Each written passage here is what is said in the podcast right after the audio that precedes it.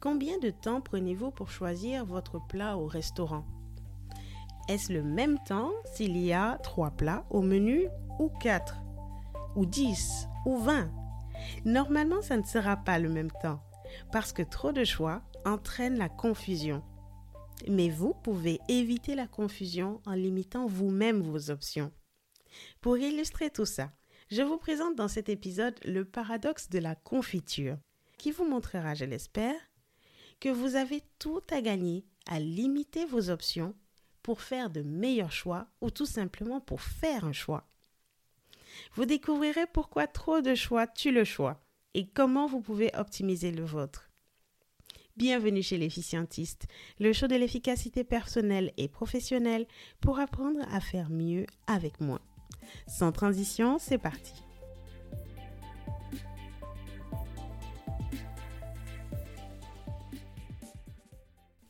Voici donc le paradoxe de la confiture. C'est une expérience qui a été menée dans un supermarché américain par Shena Yingar. Ce qu'elle cherchait à démontrer, c'était l'impact de la diversité de choix, d'options sur nos comportements. Et pour démontrer ça, elle a organisé une dégustation de confitures dans ce supermarché. Le premier jour, il y avait six variétés de confitures proposées aux clients. Le deuxième jour, il y en avait 24. Le résultat est le suivant. Le premier jour, 40% de la clientèle s'est approchée, a goûté les confitures et 30% a acheté une confiture. Le deuxième jour, avec 24 variétés proposées, 60% de la clientèle s'est approchée, s'est intéressée, a peut-être goûté, mais seulement 2% a acheté une confiture. En conclusion, on peut tous être d'accord sur le fait que le choix fascine, mais il crée une confusion et il restreint l'action. En soi, c'est pas mauvais d'avoir du choix. Ça reflète quelque part notre liberté, notre évolution, notre, aisance et notre accomplissement. Si vous pouvez choisir parmi 10 plats au restaurant au lieu d'un seul, c'est quand même que vous êtes déjà mieux loti que 70% de la population mondiale. Alors pourquoi s'en priver? Je ne dis pas de s'en priver, je dis juste que ça ne va plus lorsque ça crée de l'immobilisme. Au final, en attendant un choix qui ne vient pas, parce que vous aviez trop d'options, parce que vous ne savez pas quoi choisir, vous vous privez d'un résultat peut-être moins fun, d'un plat peut-être moins exotique, d'une boisson peut-être moins waouh. Mais au moins, ce que vous aurez choisi aura eu le mérite d'exister. Je garde l'exemple du restaurant parce que je pense que tout le monde peut s'y reconnaître. Vous aimez bien les hamburgers, comme moi, et vous en repérez un au menu. Vous voulez ce hamburger, mais il y a aussi des côtes d'agneau. Hmm, vous hésitez. Je vous dévoile un secret. Quel que soit le choix que vous ferez, au final, vous ne goûterez qu'un seul des plats, de toute façon. Quel que soit le choix que vous ferez, vous ne saurez jamais si l'autre était meilleur de toute façon. Vous aurez juste perdu du temps, vous aurez créé de la confusion dans votre cerveau, au mieux, votre choix est délicieux et c'est très bien, vous êtes content. Au pire, il est juste moyen et vous regretterez toujours de n'avoir pas fait l'autre choix. Quelle solution alors? Certains choix demandent plus d'analyse que d'autres. Ça, je veux bien l'admettre. C'est pas pareil de choisir un nouveau PC ou une nouvelle voiture que de choisir son plat au resto. Donc c'est normal d'avoir un processus de choix et de regarder toutes les options disponibles sur certains choix assez complexes. Par contre, dans la vie quotidienne, dans la vie de tous les jours, voici une stratégie qui va vous aider à limiter la confusion et à prendre action. Elle est toute simple. Restreignez volontairement vos choix.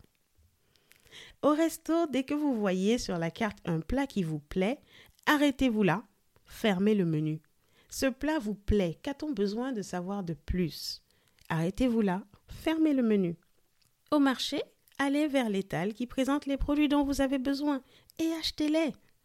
Personnellement, si ces produits achetés une première fois sont bons, la prochaine fois, je vais directement sur cet étal. Je ne cherche pas à aller voir ailleurs si les produits, si les mêmes tomates sont meilleures sur l'étal du voisin.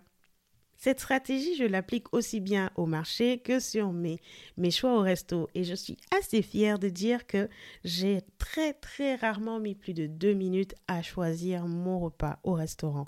Bon, à supposer que je ne suis pas distraite par la conversation et par autre chose. Allez, cinq minutes, cinq minutes max. C'est pas vraiment une question de temps passé parce que finalement, on n'est pas obligé de courir après le temps.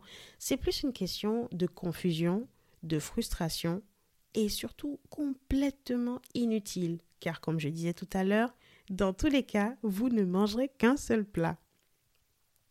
Je vais terminer sur cette phrase qui m'a beaucoup marqué dans le livre des décisions par Krogeris et Chepler, que je vous mets en lien dans les show notes si vous voulez le découvrir. Ils disent On est insatisfait quand il n'y a pas d'option, on l'est aussi quand il y en a trop. Et ô combien c'est vrai. Qu'en pensez-vous? J'ai bien envie de savoir comment vous vous positionnez par rapport à tout ça. Est-ce que vous vous reconnaissez dans le profil de la personne qui a du mal à faire du choix? Est-ce que ça vous pèse? Est-ce que ça limite votre prise d'action? Est-ce que ça crée de l'immobilisme chez vous? Et si c'est le cas, que pensez-vous de cette solution qui est proposée ici? Limitez vous-même vos choix pour pouvoir limiter la confusion. À l'opposé, est-ce que vous limitez déjà vos options pour maximiser vos choix et votre action? Et si c'est vrai, quelle est votre stratégie? Quels sont vos trucs? Quelles sont vos astuces qui vous permettent de faire ça? Ça m'intéresse beaucoup d'en savoir plus. Alors, alors si vous le voulez bien, laissez-moi un commentaire sur les réseaux sociaux de l'efficientiste. Et si on le fait tous, qui sait, on découvrira peut-être des astuces bonnes à prendre au sein de la communauté.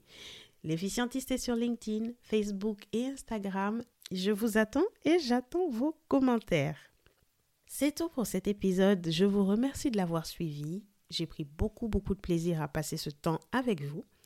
Retrouvez les show notes sur l'efficientiste.com, épisode 23.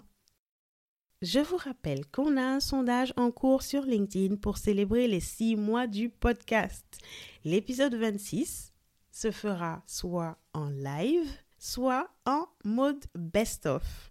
Qu'est-ce que vous préférez? Votez sur la page LinkedIn de l'efficientiste avant le 30 novembre pour me permettre de préparer ce prochain épisode, l'épisode 26. Quant à moi, je vous dis à mardi prochain, même endroit, même heure, partout où vous écoutez vos podcasts préférés.